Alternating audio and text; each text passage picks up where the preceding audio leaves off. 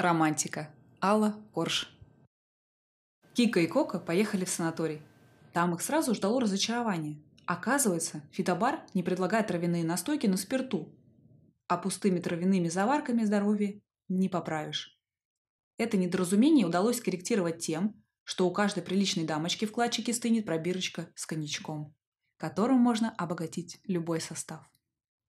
Кроме фитобара, Кики и Коки прописали бассейн, ЛФК, и ингаляторий. Бассейны и ЛФК проходили буднично. Ничего романтичного на них не разыгрывалось. Надо же было такому случиться, что именно в ингалятории Кики встретился мужчина мечты.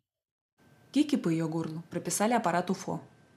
Такое железное, светящееся изнутри ведро, с торчащими из него трубками. Кому в горло, кому в нос. Из одного ведра можно облучить одновременно несколько человек, как в карусели нанизав проблемные места. У Кики был нанизан рот, и она сидела, вытаращив глаза на очень симпатичного мужчину по соседству с нанизанной ноздрёй. Болтать она не могла, зато мог он, и, разглядев прекрасную душу в ней, пригласил на вечерний мацион, пообещав какой-то необычайный сюрприз. «Представляешь, Кока, все было как в кино. Он сказал, моргни два раза, если поняла», рассказывала потом Кика подруге за чашкой укрепленного зверобоя. После ужина, как только стемнело, Кика отправилась в назначенное место. Села на лавочку в красивую позу наслаждения, чтобы с какой стороны ни подойди, можно было бы восхититься. Погоды стояли чудесные. В воздухе висел запах цветущих садов, поэтому поза наслаждения была действительно искренней. Проснулась Кика там же, на лавочке, от невыносимо затекшей шеи и пересохшего рта, который, видимо, был открыт все это время. Свидание обидно не состоялось, мужчина пропал. Сюрприз, право, необычайный. Но так как после 30 мысль об уютной постели перевешивает любую романтику, Кика с приятным предвкушением крепкого сна поплелась с их Кокой номер.